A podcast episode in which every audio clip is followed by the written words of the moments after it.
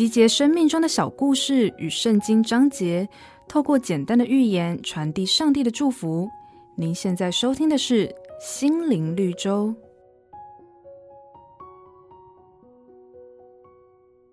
自从有了数位相机，拍照变得更容易了。不过，也越来越少人会特别把相片冲洗出来。我们家有一个习惯，每隔一段时间就会把相片洗出来，所以从小到大累积了好多相簿，里面有家族旅行、生日庆贺等重要记录。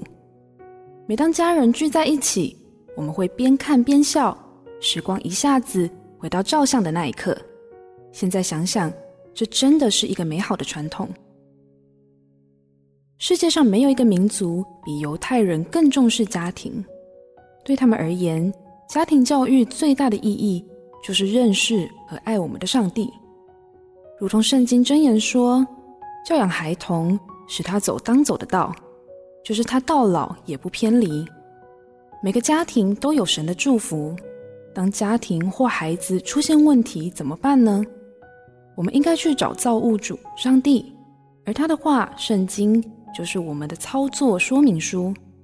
让敬畏上帝、爱主的心成为我们家庭的传统，一生都能活在神的恩典中。本节目由好家庭联播网、台北 Bravo FM 九一点三、台中古典音乐台 FM 九七点七制作播出。瑞源银楼与您共享丰富心灵的全员之旅。